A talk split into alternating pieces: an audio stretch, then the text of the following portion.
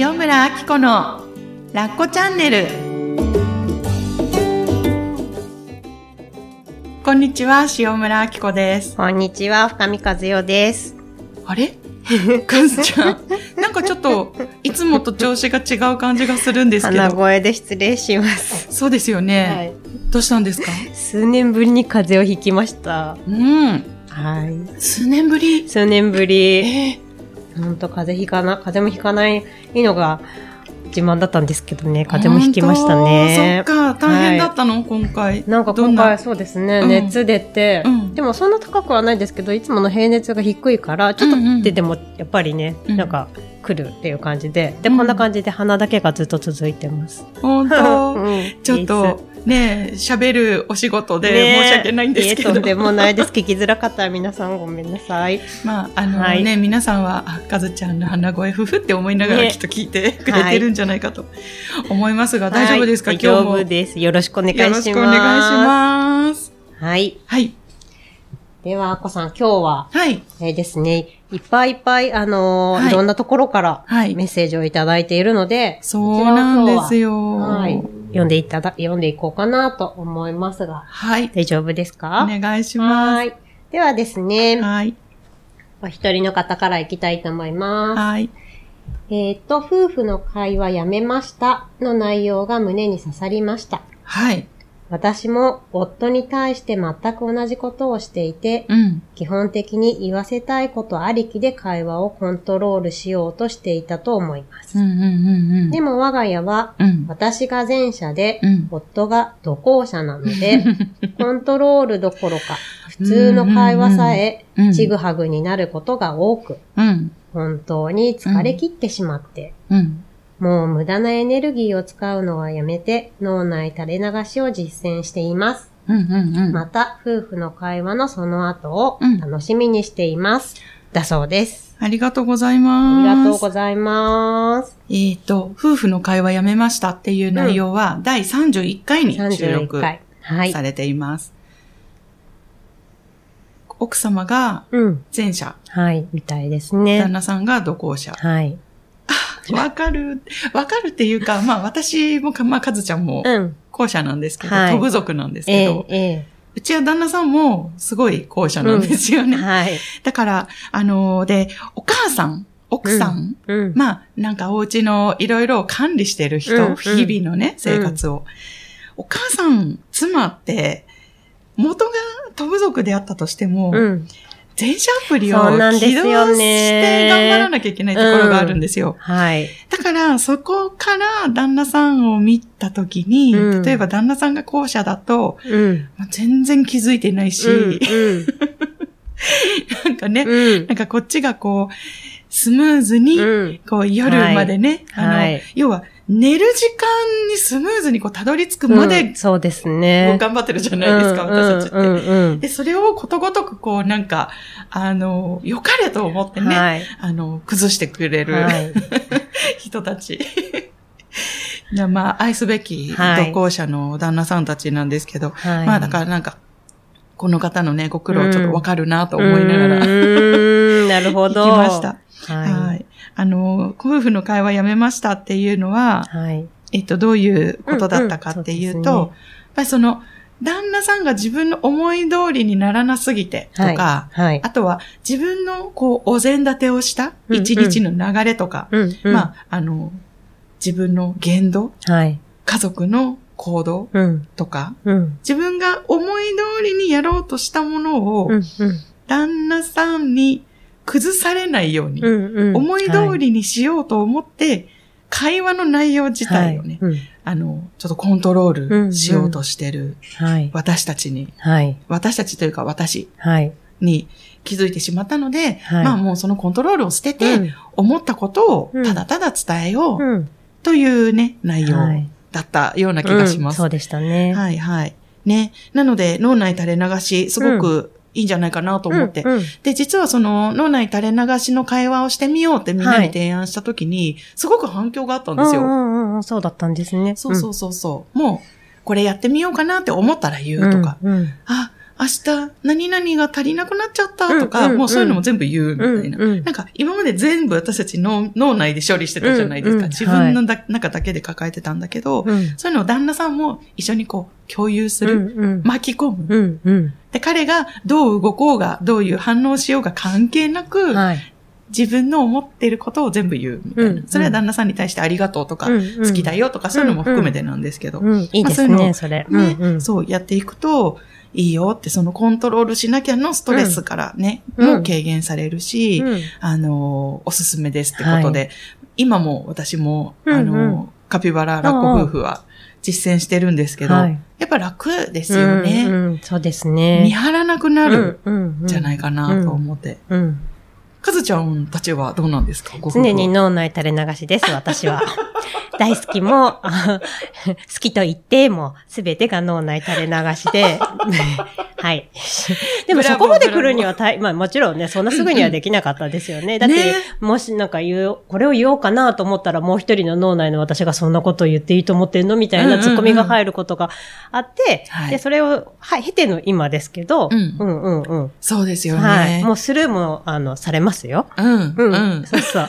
全然されまくりですけど、うんうんうんまあ全然そんな感じです。つまり、はいあの、かずちゃんはそういうなんか好き好きモード、ラブラブモード全開で言っても、旦那さんは同じエネルギーで返してくれるとは限らない。全く帰ってこないですね。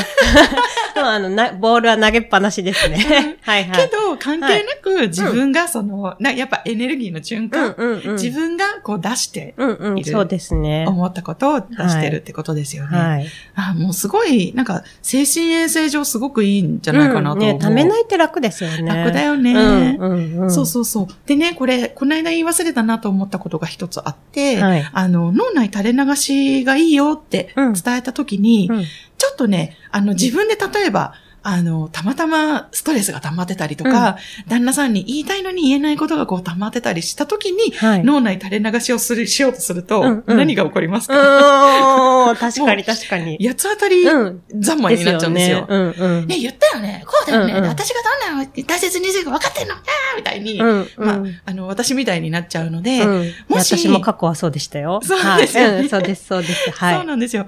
だから、あ、この脳内垂れ流しをしてみようと思った時に、先に感情、負の感情がね、こう、旦那さんにこう、当たり散らしそうって思った時は、うん。まず、女友達にうん。脳内垂れ流しをしてください。聞いてもらってください。もしくは、まあ、ラコチャンネルにね、うんうん。いっぱい愚痴って、うんうん。あの、書いてもらうのもはい。大歓迎ですし、はい。あの、心屋のオープンカウンセリングに行って、うん今日はちょっと愚痴りたいだけなので言わしてもらっていいですか、アドバイスはいりませんとかね、うんうん宣言してもらえるとどうぞどうぞって、いうすごいいい時間になったりするので、はい。あのーまあ、感情をためないっうんうん。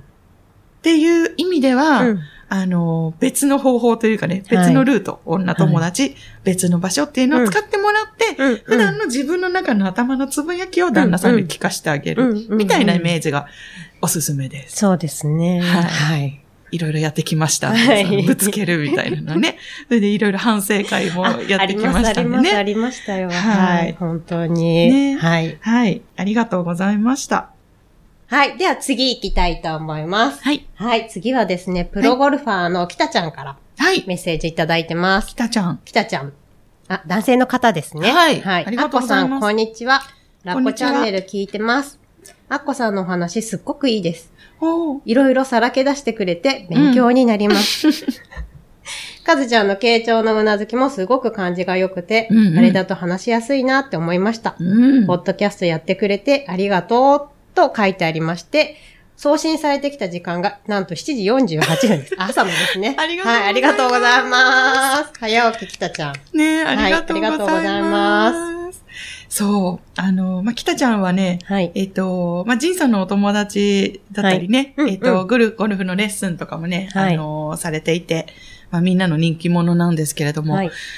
いやー、なんか、男性からこんな、うん直でこんなうんね、ね素敵な、嬉しいですね正なんか素直なというか、うん。ストレートな感想をくださって、いや、すごく嬉しいです。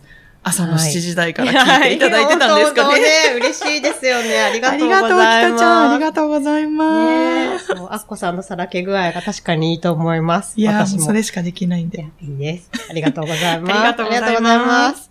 では次に行きますね。はい。次は、えーと、第33回の、はい。あのーポッドキャストを聞いていただいた方のリスナーさんから、はい。その方にメッセージという形でいただいています。はい。えっとですね、ちょっと、あのーポッドキャストネームがないので、まあ、うんそのリスナーさん、ああ、あさみさん、なうん。書いてありました。失礼しました。はい。ではですね、読ませていただきます。はい。あっこさん、かずちゃんさん、いつも楽しく聞かせてもらっています。ありがとうございますあ。りがとうございます。第33回のうん。ちょびさんのうん子供と一緒だと寝れない方いますか？というご相うんうんうん談あったあった。ありましたね。うん。はいはい、いますいますと手を挙げておりました。私も眠れず、うん。疲れの取れない日々が続き、うん。夫に何度も説得して、うん。別室睡眠を始めました。うん。うん。子供が2歳と5歳の時からです。うん。寝かしつけまでは私がして、うん後から主人にバトンタッチです。うん。当初は離れるとすぐに起きたり、うん。夜中泣いては私の部屋に来ていたので、うん鍵をかけたりしていました。うん。どんなに泣いても心を鬼にしていました。うん。半年ほど経った今は、うん。子供たちもよく寝るようになり、うん。明け方には私の布団に入ってきますが、うん。私の体もだいぶ楽になりました。よかった。それだけでなく、寝かしつけた後に、うん。主人と話をする時間ができるようになりました。ああ、すごい素敵。夫の仕事の愚痴がほとんどですが、うん。大事な時間に感じています。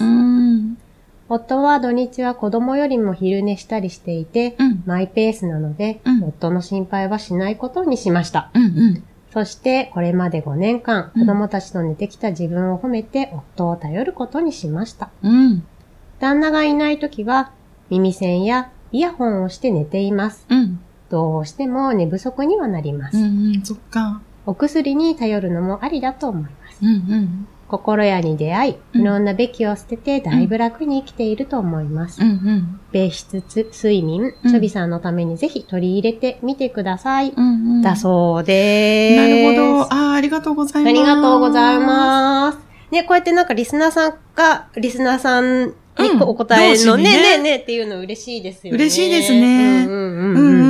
ね、ちょびはいさんも前にね、あの、周りにはそういう風に悩んでる人が誰もいないってうんおっしゃってましたけど、はい。いるよ、大丈夫だよって、うんうんうん一人じゃないよっていうのをね、なんか合わせて受け取ってもらえると嬉しいね。うん。本当ですね。うんうんうんうんうんありがとうございます。ありがとうございます。ね、こうやって送ってくださいっていう感じで。ほんとほんと。嬉しい嬉しい嬉しいですよねもう紹介する私たちの舌が回らなくなって聞いてますけど。はい。ね、嬉しいことはいです。ありがとうございます。ありがとうございます。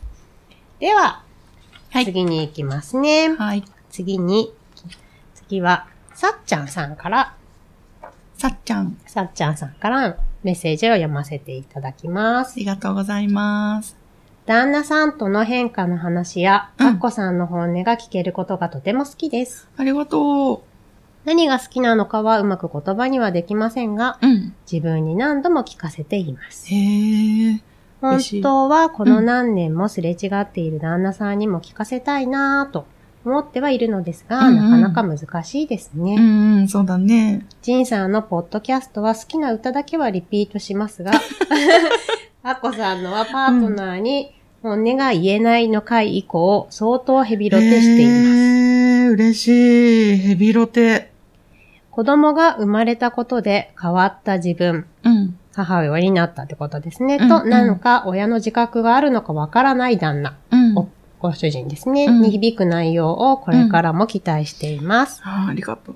いつもありがとうございます。うん久々に上級も受けたくなりました。だそうです。おいでおいで。うんうんうんうんうん。なるほど、ありがとうございます。はありがとうございます。いやーなんか時々聞くんです。はい。何度も聞いちゃってます、みたいな。うん。いやーもうそんな方がいるなんて。うん。嬉しいですね。嬉しすぎますよねうんうんうん。神回いっぱい。ねえ、うありがとうございます。ありがとうございますうん。はい。はい。では次。はい。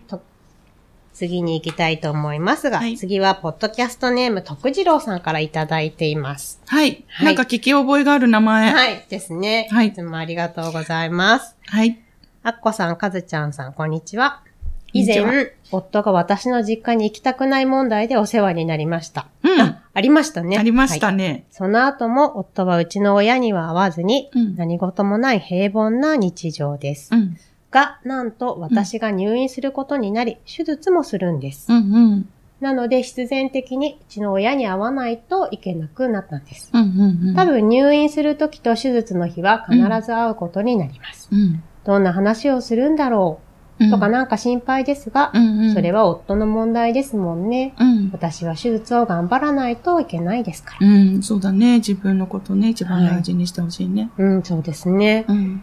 再来週入院します。うん。また、夫とうちの親の関係がどうなったとか、うんもろもろ報告させてください。うんうん。というメッセージがいたいただきまして、はい。で、実はその後の続編も届いております。ありがとうございます。ありがとうございます。ね、本当にありがとうございます。続編、これ気になるのでね、送っていただいて嬉しいですよね。そうですねはい。うんでは、続編、その後の続編を読ませていただきます。はい。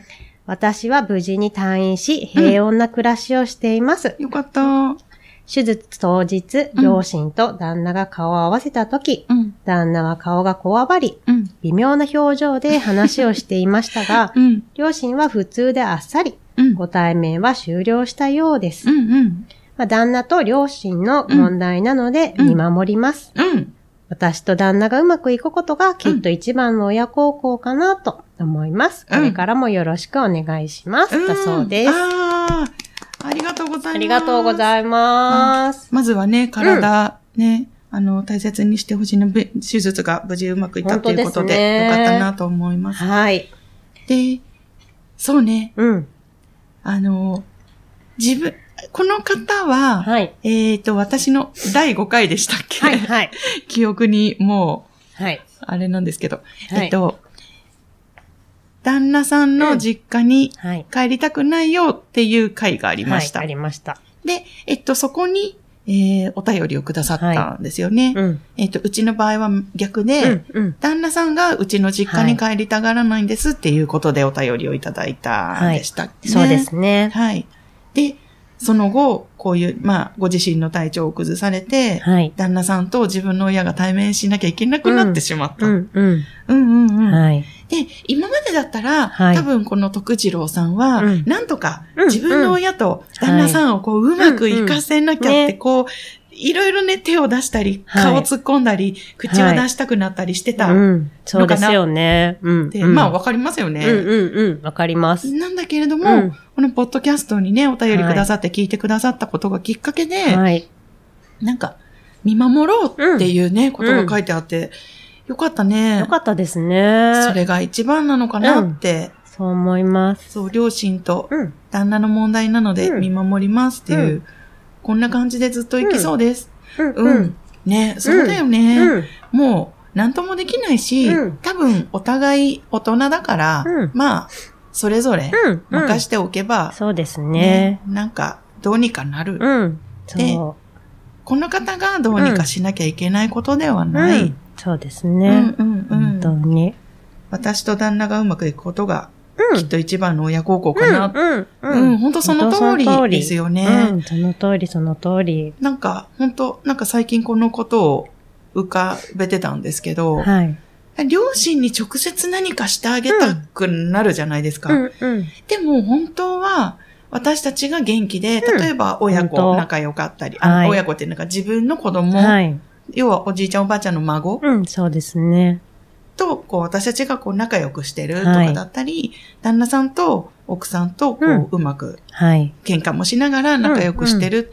なんか、それでも私たち元気でやってるよ、幸せでやってるよはい。ってこう見せてあげることが一番の親孝行ですよね。うん、そう思います。うん。うん。なんか、安心させる？そういうことで、うん。はい。姿を見せて安心させる？っていう、私大丈夫？矛盾したこと言ってない？えーどこが矛盾したのかがわからなかったので大丈夫だと思います。だねはい。うんまあ、矛盾も OK ですよまあね。そうですね。はい。そうそうそう、はいそんな感じでね、はい。なんか、やってるよっていうことをね、うん見せればそうそうそうそういいんじゃないかなと思います。うん。やっぱりね、子供が幸せそうなのが、親の、うん自分も親の立場ですけど、それが一番ですもんね。それが、そうだよねこっちに気を使って、うん子供が苦しい思いをしてるっていうのを考えたら、うんちょっとしんどいかなって私は思う。うんもういいよいいよって思っちゃう。確かに。から、やっぱりね、なんか、い新しい家族でうん。幸せに暮らしてもらうのが一番いいなと思いますよね。うんうんうんそうだよね、うんうん確かに。逆を考えたら、うん。想像してみて。うん。かずちゃんの娘ちゃんが、お母さん大丈夫、うんうん。怒ってない？そうそうそうそう。幸せにやってる、とかってね、うんうん常にこうなんか手を出そうとしてきたら、ちょっとね。ねえ、なんかね、もう余計なお世話って思っちゃう、私そうは。だよね。うん。もう自分のことをどうぞってうん思うから、そうだよね。そうそう、こっちはこっちでやるし、うんどうぞ自分の、やっぱりね、うん。どちらかというと逆にみんな、そっちが幸せになるなら、うん。あの、いくらでも私は力を貸すよぐらいな感じに、やっぱ親は思ってくれてると思うからね、なんか、うんうんうん。うんうん、って思ったりしました、逆はね。そうだ。はい。うん。なんか、想像した。自分の子供がそうやってそう来ることそう。を。うん。ね。うん。あの、以前ゲストに出ていただいたはい青木千景さんはいが、うん。この間、あの、講演会にね、ちょっとお邪魔したんですけれども、うんはいそこでおっしゃってて、うんあ、これ、ポッドキャストの中でもおっしゃってたなって思ってすごく印象にある言葉が、はい。親はうん。子供に背中を蹴飛ばされていくぐらいで、うん。ちょうどいいっておっしゃってた。うんそのぐらいの親でいたいっ。って。ううん、おっしゃっていて、うんなんか改めて本当そうだなって、うん。なんか大人になっても、はい。元気でやってるか、仕事はどうか、なんか家族はどうか、なんかあれはどうか、これはこうかって、うんなんかお重い。ですよね。で、そう考えると、はいまあやっぱり私もなんかやんちゃな娘だったので、おー、そうだったんですね。そのちかげさんの言葉を借りると、うんあ私は親にいっぱい背中を蹴飛ばさせてもらったな。うんうんうん。で、それが今の自分を作ってると思うと、うんうまあ今ね、幸せでやってるよってこう見せはい。させてもらってるのかなと思うと、はい。こう、いろいろ手を出し、足を、あ、足を出し 足もね、違う意味で出すかもしれないですもんね。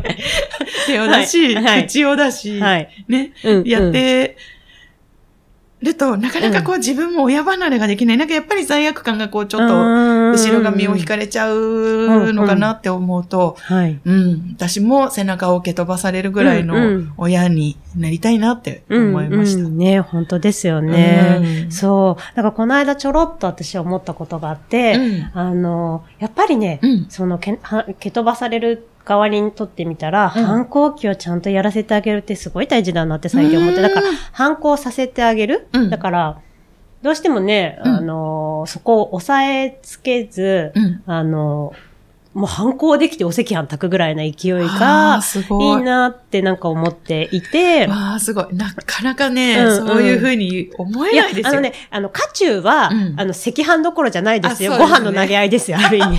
いや、家中はね、でも、やっぱり、なんかね、うんそれ、後で振り返るとそうそうそうそう。私も母には言いたいことをやっぱり言ってきたし、うんなんか物にも当たってきたし、うんあのー心配もかけまくったし、言いたいことも本当言ってきたんだけど、うん。なんかね、それを言っても結局親はいてくれるっていう安心感がやっぱりどっかにね、絶対あるっていうことなんだなっていうのをなんか最近すごい感じていて、うん。で、それがやっぱりできてる安心感があると、うん。やっぱそれって外の世界の人間関係にもやっぱ反映してくるなって思って、で、その機会を、親、このその機会を私たち親が奪ってしまうのは、しやっぱり子供にとってはしんどいんだなって思ったんですよね。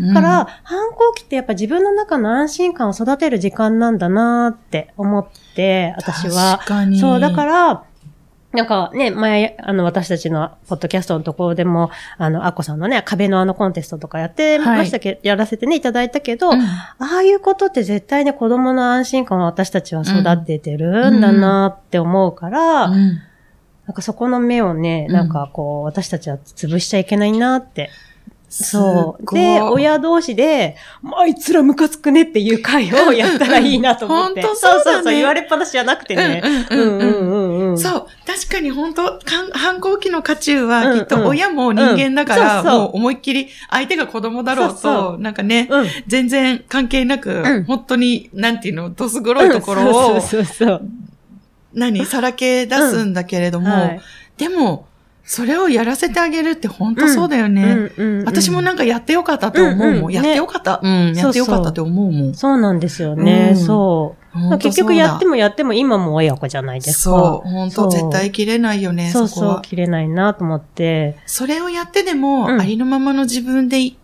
いられるっていんううん安心感。そうそうそうそう。いやー、かずちゃんもこんなね、可愛い顔して、そう、なんか、すごい波をくぐってきたんだなっていうのがね、今ちょっと垣間見えました。そうです、そうです、そうでうんす。すごい反抗期だったから、そうやっぱりね、あれがあってよかったなって今思いますよね。え、ちなみに年齢はいつぐらいだったの、私は中学生の時ですね。へうんうん、ー。高校生になったら、まあ、弟とか妹が中学生くらいになるので、うんうんあと、なりをひ染めましたけど、譲ったんだ。譲った感じですね。まあ、あいつらにはかなわねえと思って。いや、そんな感じ。うんうん。姉ちゃんにこう、励み、励まされて、なのかもしれないね俺たちもやっていいんだってね、なったのかもしれない。かずちゃんがそう戦闘機そうそうそう。へーそう。そっかそっか。で、それをやることによって、うんかずちゃんが親になった時に、うん娘ちゃんはどうだった、反抗期っていうか。ありましたよ。すごい、うんなんか、ちょっと早いですね、今の子の方が小学生くらいだったような気がするけど。そうなの、うんうんうんうん。来たなって思った。そうなんだ。うんうんうんやだやだ。まだ可愛くいてほしい。まあ男の子はわかんないですけど、うん女の子はやっぱりね、お口も達者だし、いろんな情報もいっぱい入ってくるか。そっからそっか。うんうんうん。いや、もう。私中学ぐらいかなと思ってたけど、うんうんうん。早い。ね。うん、あっという間ですよね。じゃあ覚悟しよう。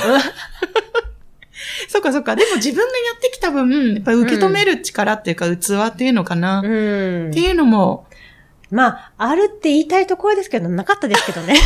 まあ、バトりましたよね。ねで、今振り返ると、あもういや、うん自分もやったな、みたいな感じでしたかそうか。し。そんな綺麗には。いかない、いかない、いかない。うん、いかないですよね。ぐちゃぐちゃでしたけど。そうかそうか。うんうんうんうん。でもまあ結局あの子の親は私だし、うんうん、私の親はあの人たちなんだなっていう感じですよね。うん。そうかそうか。んうんうん。やっぱりこう、なんていうのかな、宿命というか、うん。このご縁の中で、私たちは、こう、生きてるというか、うん。こう、魂の成長、うんうんうん。心の成長をさせてもらって、うん。外でいろんな人とつながって、うん。そこに生きてくる。そうかもしれないですね。のかな、うんうん。うんそう思うと、ちょっと反抗期がやってきても、コラッコさんが暴れても、ちょっと頑張ろう的にない。れました。じゃあその時には、尾崎豊の曲を、はい。あプレゼントさせていただきます。盗んだバイクで 走り出しても、いいつか帰ってくる。